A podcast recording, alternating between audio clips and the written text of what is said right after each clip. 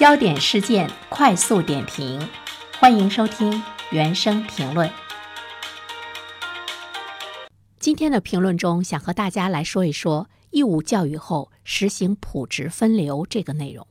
我们都知道中考近在眼前了啊，尽管呢它是六月份的事情，但是也是转眼间的事情。对于很多的家长和中学生们来说，恐怕呢会面临着一个选择。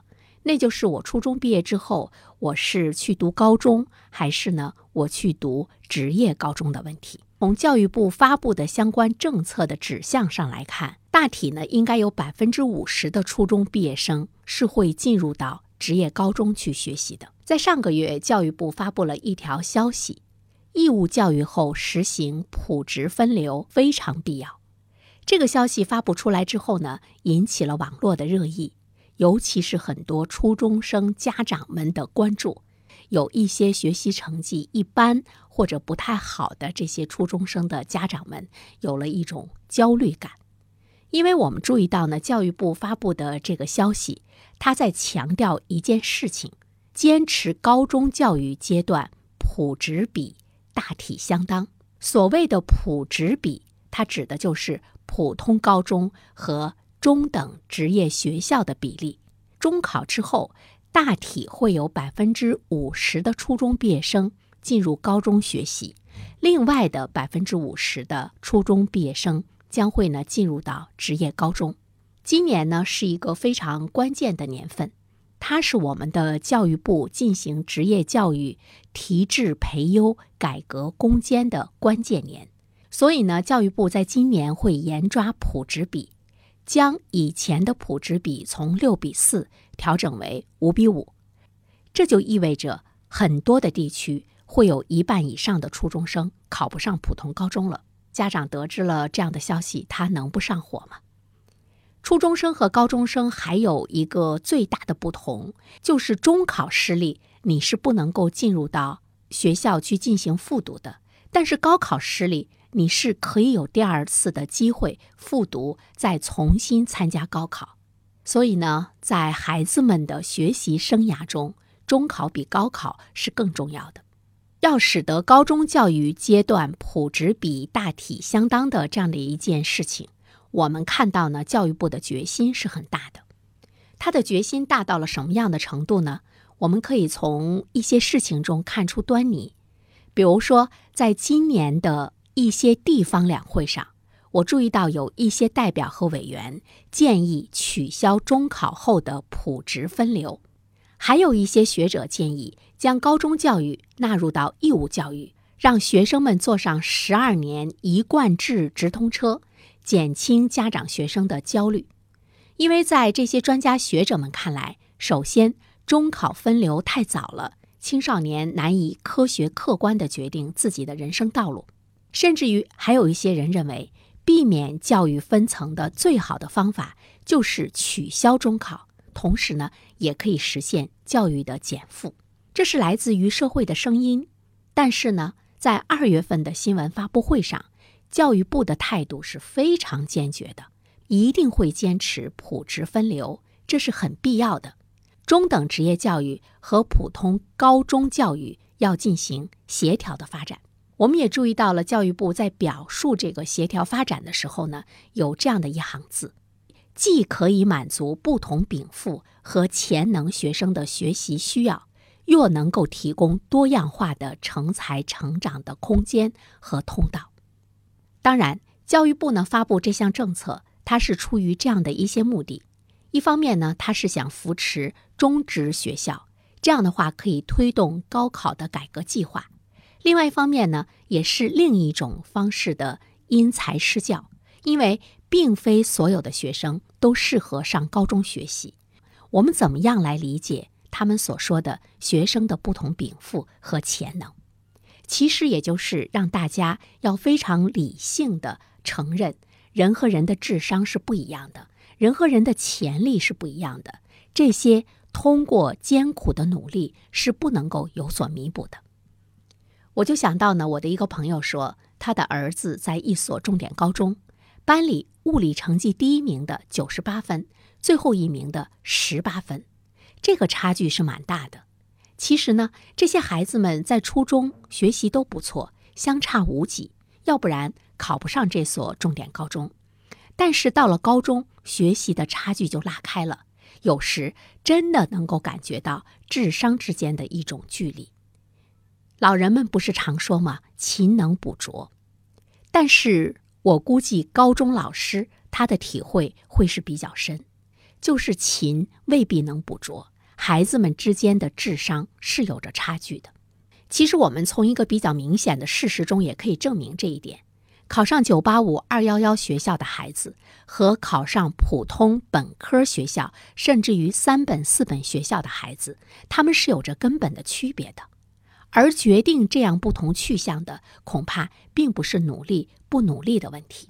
我们的大学扩招了，上了高中，考个大学呢，几乎不是特别难的事情。你看，去年大学本科、专科一共招生一千零一点三二万人。而高考的报名人数是一千零七十八万人，高考的升学率达到了百分之九十三，几乎所有的孩子都可以上大学。但是，大学四年之后怎么办呢？我们看到的是，大学扩招后的大学生们找不到工作，就业难，多少年都成了社会的主要问题，都去想当白领，哪有那么多的白领的职位给你做？我们开始逐步的去接受大学生当快递员，大学生去养猪，大学生去管理公厕。这就说明，即便你是一名大学生，好听的大学生头衔几乎是没有什么用的。它也使得社会逐步的去认为大学生是社会中的普通劳动者。我记得好多年前有一位朋友的儿子，他高中的时候呢学习很一般，考不上什么好学校。我就对他说：“我说你没有考虑去读职业学校吗？学习一门技术会更好的就业。”他当时呢对我的这个建议非常的不高兴啊。他说：“谁会让自己的孩子去当技术工人？你愿意啊？说出去多不好听，一定要是一个大学生。”现在他的孩子在一家大型的企业工作，毕业已经有五六年了吧，一直呢是在车间工作，早晚倒班，其实就像一位技术工人。学校学的和他现在需要的技术根本是不太搭边。他到了这个车间之后，一切从头开始，逐步逐步的在掌握一门技术。大学四年什么也没有学到，得到的就是一个听着很好听的大学生出身。如果这四年学了一门技术，现在应该成长的更好一些。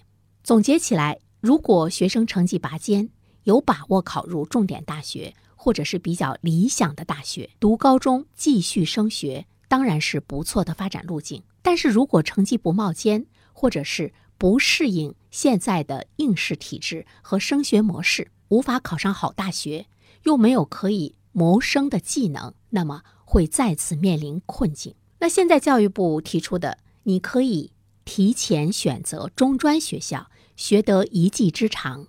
选择一所适合自己的学校，再加上自身的努力，未来同样可以和名牌大学毕业生殊途同归，甚至于呢前途更好。这样的一个前景的描述，在今天来说，或许不会吸引太多的学生和家长的选择。我们还是看重学历，看重社会眼光，其实这个没有错。那现在呢，我们注意到了教育部它有了更系统的设计和。规划这个规划对于我们的家长和孩子们来说，能不能有更大的吸引力呢？比如说，你读了中等职业学校，你可以去读职业本科。国家目前正在完善职教高考制度，扩大职业本科在职教高考中的招生计划，满足中职学生接受高层次教育的需求。什么意思呢？就是你读了职业高中，你可以去读职业本科。你也可以拿到一个本科的学历。目前全国的专升本的比例已经是达到了百分之二十。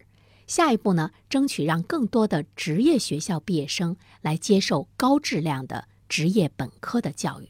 更重要的是呢，毕业证的含金量也很高。职教高考考取的也是国家统招计划本科高校。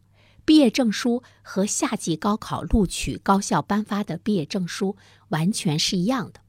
它会涉及到一个社会对职业教育的认识，怎么样去改变社会对职业教育的刻板的印象，来增强职业教育的吸引力，它才会让我们的学生和家长选择职业教育。那么，对于用人单位来讲的话呢，他们怎么样能够对于职业本科毕业的这些孩子们一视同仁，才能够在我们的社会中树立起职业教育的好口碑？当然，这个过程真的是很漫长，它需要社会效应和社会的一个宣传的力度，它才能够达成社会的共识。不过，刚才我一直在强调，今年国家教育部呢在这方面会加大改革的力度。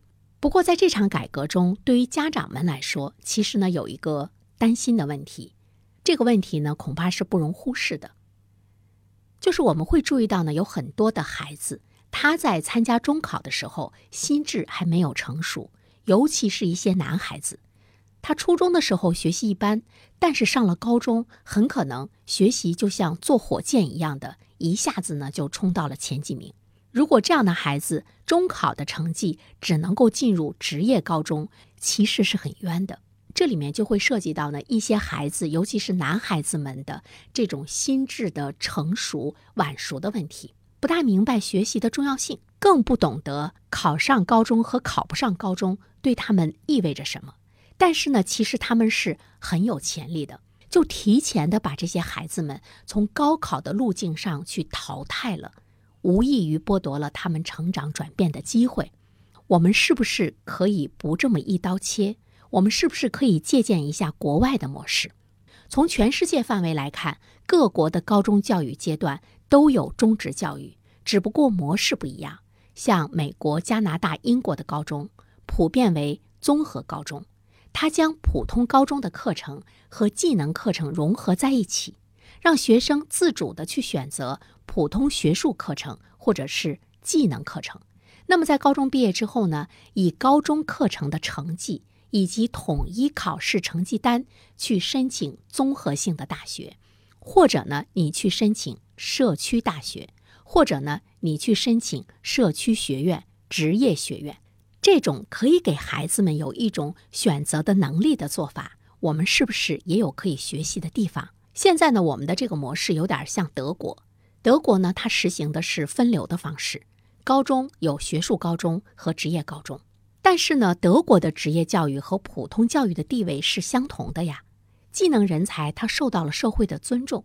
选择职业高中的学生超过了选择学术高中的学生，这个在德国来说有着非常悠久的历史和文化的基础，它的民众的接受度和社会的接受度是很高的。但是在我们国家没有那样的文化，如果就这样的强制的话呢，似乎呢是有一些残酷，因为我们的职业教育的社会吸引力呢还是不高的。他的专业是不是真的符合市场的需求？